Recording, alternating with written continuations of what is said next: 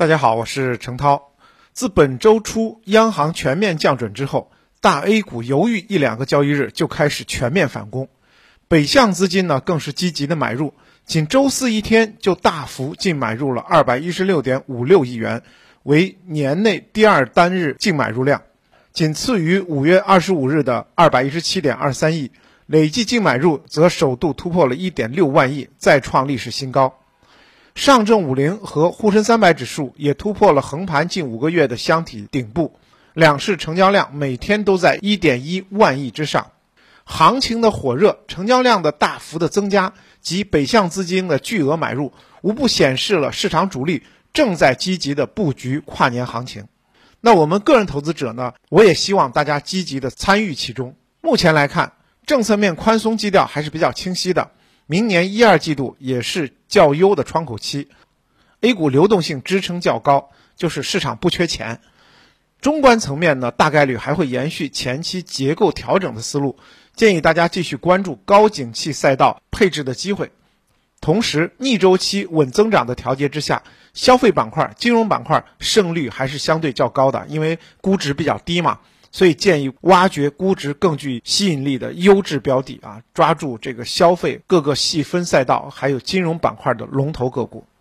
对于明年我国宏观经济的总体表现，现在来看呢，真的不用过分的悲观。预计政策呢，首先不会大水漫灌，但是会适度放松。对于中国外需，同样不必担心。全球疫情散发反复，也使得中国订单粘性和设备需求。让我们中国的出口韧性全球最强。关于中央积极推进的共同富裕呢，有三个新的动向。一个呢是重视三次分配，鼓励大家按劳分配、勤劳致富；二是积极的扩大中等收入群体，整个社会福利制度和分配制度需要向中低收入群体来倾斜；三是呢也在积极的增加居民的财产性收入，例如员工持股。以及改善农业农村居民土地收入等等，共同富裕的推进会增进中国经济的可持续发展。对于长远发展来讲，尤其是消费升级，绝对是非常有利的。中等收入群体的扩大，对于国产品牌，我们说到的国潮会有很强的带动作用。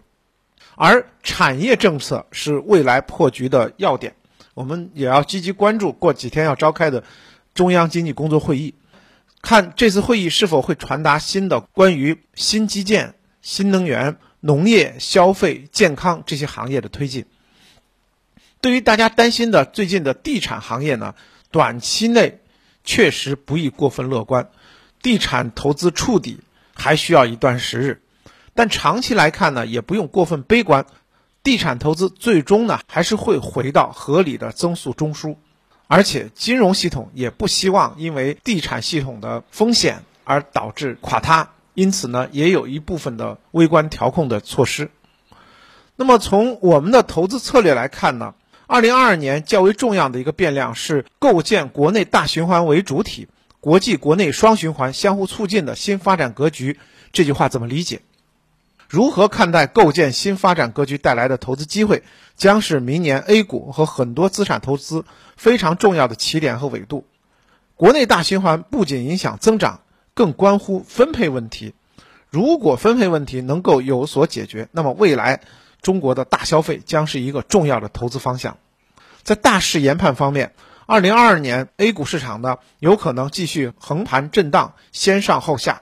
所以呢，在现在这个时点。是积极建议大家呢去布局跨年的行情，同时看好明年春季躁动来接棒今年的跨年行情。春季躁动之后，上升势能有可能短期结束，预计呢股指在春季之后会区间震荡，下半年呢在年底有望逐步回暖。这是很多的机构给明年画出的一个大的曲线。那么风格研判当中呢？成长和价值都会有机会。成长机会方面呢，景气赛道仍会持续，但是会难以贯穿全年。成长的节奏依赖于流动性的预期，明年春季是关键的观测点。而在价值投资方面呢，盈利的稳定性叠加之前跌得太狠了，估值有修复的需求，所以呢，价值会重回到风格配置的舞台中央。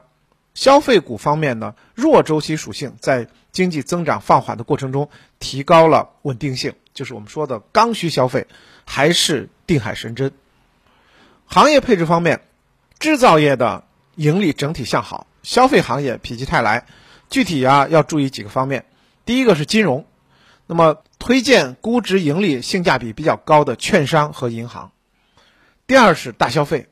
要聚焦消费中的涨价主线，我们看到呢，现在的 PPI 和 CPI 是有剪刀差的，那么也会传导到很多有议价能力的消费的品牌当中。那么我们也推荐竞争格局改善的，像生猪、白酒、食品、汽车、餐饮旅游等。第三个赛道呢，就是科技成长，推荐高景气度延续的新能源细分赛道、智能驾驶以及 VI AR 设备。第四呢是重点向大家推荐四五年保持高景气的高端制造。二零二二年上游成本的压力缓解后呢，中游设备制造端有望迎来盈利修复。重点推荐计算机、光电、军工装备、机械装备。明年整体上呢，对科技类的股票呢还是应较为重视。重点包括新能源、军工制造、电子。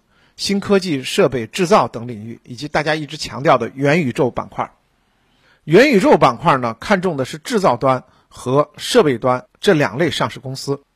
元宇宙呢，现在的一个瓶颈就是概念走向应用，所以呢，随着时间的演化，我们要去伪存真，逐步提高对于元宇宙的板块的细分的认知。那么，有分析师呢，将二零二二年的年度策略总结为。春季进攻无碍，夏季防守在怀，成长机会仍在，价值回归舞台。对明年的春季还是抱有很好的一个期待，这就是对于现在我们布局跨年行情的一个基础。对于明年的基金投资呢，专家建议投资者在购买基金时，应该仍然坚持长期投资理念，尽量把专业的事情交给专业的人士去做，把选赛道、选风格。选股票的权利让渡给基金经理，自己呢做好均衡的基金品种的配置就可以了。当然，在我看来呢，个人投资者确实不应纠结于基金的短期输赢，也不应选择风格太单一或者风格比较极致的产品。这些产品一般是作为机构投资者的工具性基金。对于普通投资者来讲，选择风格相对均衡的产品，跑赢基金历史业绩中位数的概率就会大很多。那么再说到如何做好短期的跨年行情的准备呢？那么首先呢，岁末年初 A 股市场还是比较乐观的。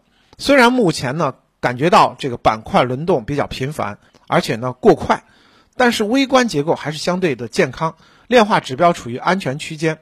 投资者最好呢蓝筹和成长均衡配置即可。A 股呢有望启动春季行情，券商则是行情的主要观测板块。做不做券商不重要，重要的是券商板块、券商指数一定要在你的股票池里。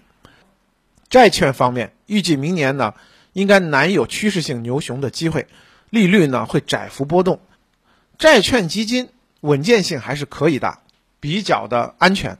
但是呢，您要调低明年债券基金的收益期望值。在大宗商品方面，二零二二年市场供求有可能趋于均衡，不像今年啊有暴涨的动作。那么驱动大宗商品上涨的动力有所减弱，主要商品指数的阶段性顶部已经形成了，所以技术上明年呢，很多大宗商品有可能进行调整和滑落，建议大家呢谨慎参与。黄金方面，短期美元指数走强会对金价形成压制，而中长期来讲，通胀风险有可能超过市场的预期，所以当金价出现比较大回调的时候，其实是建议大家逢低配置的。从长远来看，金价还是有望震荡上行的。人民币美元汇率方面，近期呢人民币上涨过快，央八呢在本周也出手调控，但是我国出口比较强劲，总的趋势还是会震荡升值。到明年的上半年后期，出口增速有所回落的时候呢，人民币有小幅贬值的压力，而下半年国内经济稳中向好，人民币对美元重回双向震荡格局的概率比较大。